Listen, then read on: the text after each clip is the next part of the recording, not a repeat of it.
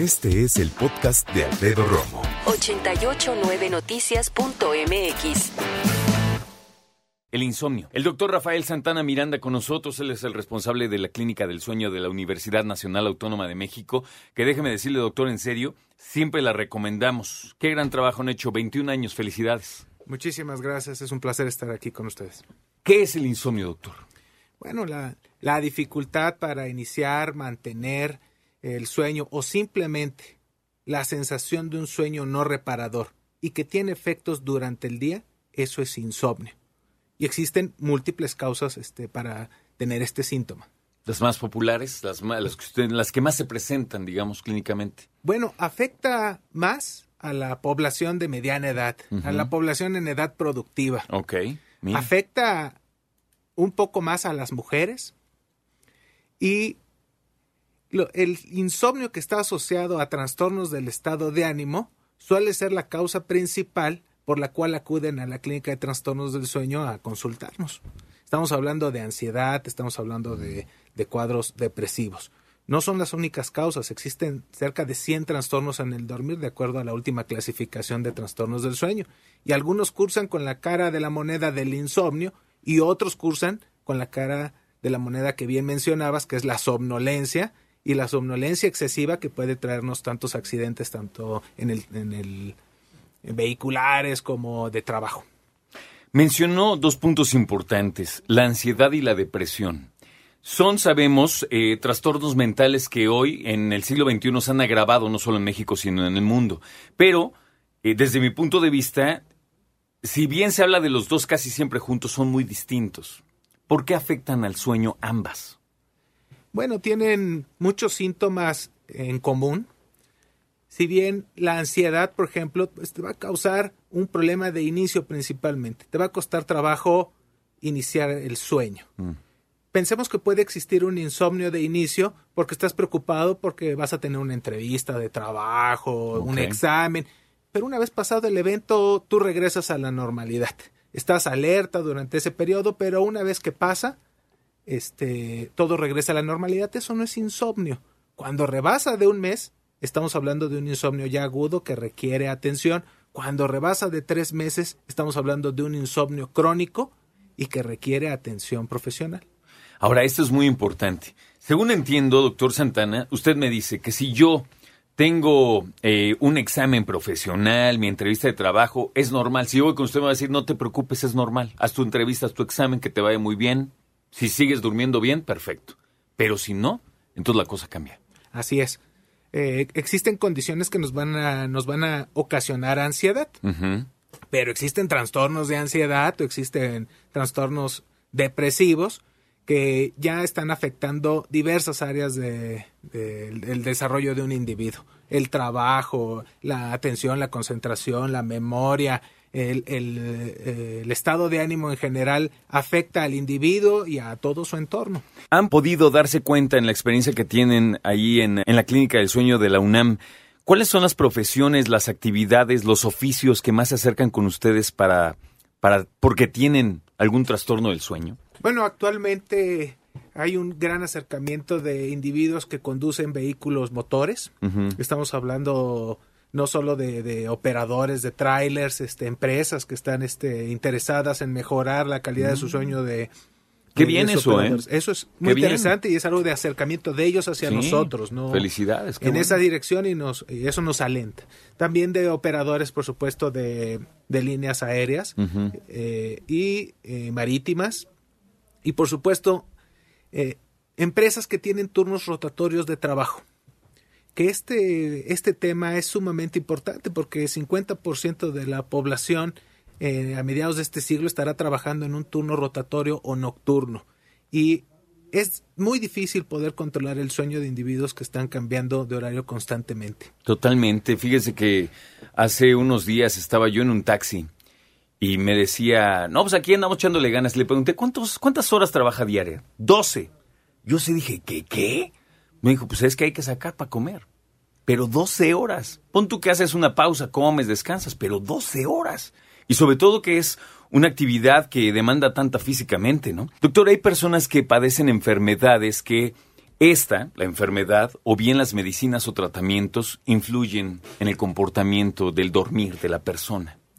Así es, un, es un síntoma que puede acompañar no solo la parte de ser un síntoma de los trastornos de estado de ánimo, sino de problemas metabólicos. Un diabético mal controlado se parará cuatro, cinco o más veces a orinar por la noche. Mm. Es un gran fragmentador.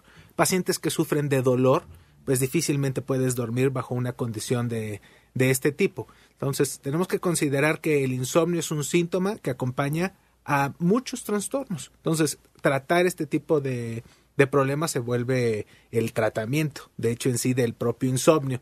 Y existen medicamentos que no están indicados en primera línea, estoy hablando específicamente de las benzodiazepinas, de primera línea para el tratamiento del insomnio.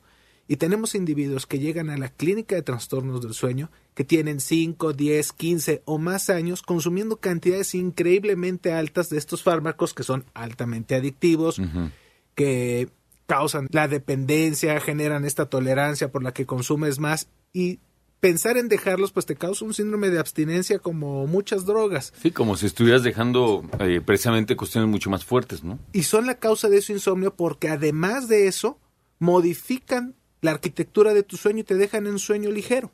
Entonces tú tienes una gran deuda de las otras etapas del sueño por culpa del fármaco que tienes mucho tiempo. Entonces el- la causa de, de ese insomnio se vuelve este tipo de fármacos. Existen opciones farmacológicas seguras para tratar el insomnio, pero hoy día la terapia cognitivo-conductual pues es la base del tratamiento del insomnio. Es decir, debemos de tener buena higiene de sueño, debemos de tener, este, debemos de realizar ejercicio y debemos de quitarnos muchos mitos con respecto al dormir o pensar que vamos a poderlo recuperar, por ejemplo, de fin de semana, que en la semana puedo desvelarme viendo series de, de, de televisión y que durmiendo bien el sábado o el domingo voy a recuperarlo, eso es imposible. Eso es imposible y es, mentira. Claro, así es. Se paga la mañana siguiente y además tendrá repercusiones en otros momentos que pueden poner en riesgo nuestra vida por la cuestión de los accidentes que mencionaban muy bien. ¿Qué, gracias. ¿Qué, ¿Qué opinión le merece? Ayer yo estaba diciendo, oigan, nunca lo había visto así de, de, de obvio, de eso que te cae un 20, ¿no? Y dije, ¿cómo es posible que de repente muchos de nosotros, cuando queremos des- descansar ya en la noche, ya, ya, ya, cama, ¿no? Ya me puse mi pijamita, ya me lavé la boca, ya me lavé la cara, ya me siento bien, algunos se bañan, qué bueno, ¿no? Vas a la cama, ¡pum!, prendes la tele. Es, es como, es, es paradójico, ¿no? Fíjate que ese es nuestro problema número uno con las poblaciones más jóvenes. Bueno, ni tan jóvenes tampoco, todas las edades, pero en las que están en desarrollo, el desarrollo de su sistema nervioso, estamos hablando de los niños, y somos lentos para desarrollar nuestro cerebro. Tardamos como 25 años en terminar su desarrollo. Es cierto. Pero la culpa de, no, no es la parte de la tecnología, sino de la naturaleza. Nuestros ojos son muy defectuosos. Eso provocó que desarrolláramos un cerebro que ante presencia de luz se activa. Entonces tú tienes luz directa, ya no de un televisor, sino a 20 centímetros de tu cara, luz y además con la información que tú deseas este, ver. Entonces esa es una combinación, siempre, siempre lo digo, es una combinación diabólica Claro, luz te e interés. E interés. Entonces no se te van cinco minutos, se te van dos horas o más y finalmente va a tener repercusiones en aquellos que están en formación, que están en la escuela, pues van a tener retrasos, van a tener problemas de atención, de concentración, de memoria, de rendimiento físico, en la parte de quienes realizan un- una parte de ejercicio o quienes trabajan simplemente pues van a tener van a sufrir de presentismo pues igual y sí llegaron pero Sí, pues su sin hacer su nada, ¿no? no es muy baja, exacto. Entonces, es un problema que requiere definitivamente la educación en casa y el ejemplo, porque es difícil decirle a nuestros hijos apague ese televisor cuando tú tienes el Claro. tuyo en la, en la enfrente de tu cama, ¿no? Sí. Y, y encendido hasta hasta muy tarde. ¿Cómo funciona la clínica de la UNAM, doctor? Se lo pregunto porque hay muchas personas que dicen, oye, yo me siento así, ¿no? O estoy atravesando una situación, quiero ir a la clínica del sueño de la UNAM. ¿Qué hay que hacer? ¿Cuál es el proceso para que me atiendan?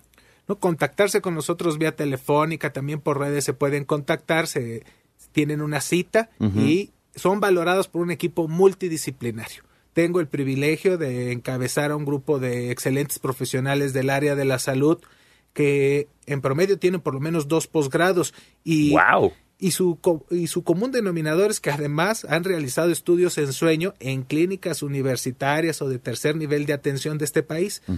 Y la universidad pues cumple la función, por supuesto, de la asistencia. Pero la universidad se encarga de la educación, de la docencia que le damos a los diferentes médicos de diferentes instituciones, a la investigación. Tenemos 21 años realizando, apoyando a la investigación básica, pero a la clínica y por supuesto lo que estamos haciendo en este momento que es la divulgación de la ciencia, que es un papel fundamental también de la universidad. Yo sé que cada caso es diferente, pero en promedio, no se tenga el dato, ¿cuántas sesiones va una persona por lo menos para entender por qué no está durmiendo bien? ¿Cómo, cómo es ese, ese proceso? Bueno, varía dependiendo de los, del tipo de trastorno. Eh, si tienen, por ejemplo, si es un problema respiratorio, yo detecto que el problema es de que ron, que tiene pausas respiratorias, lo que voy a necesitar seguramente va a ser un estudio en donde yo confirme el problema y coloque y decida qué tipo de tratamiento va a llevar, ya sea compresión de aire positiva, los conocidos este, CPAPs o, y sus variedades. Y seguramente lo voy a ver en una siguiente sesión. Le voy a decir, tú necesitas este equipo y necesitas la valoración de un otorrino porque además encontramos alteraciones que deben de ser tratadas por el otorrino o simplemente requieres este, alguna otra alternativa para este problema respiratorio porque es leve.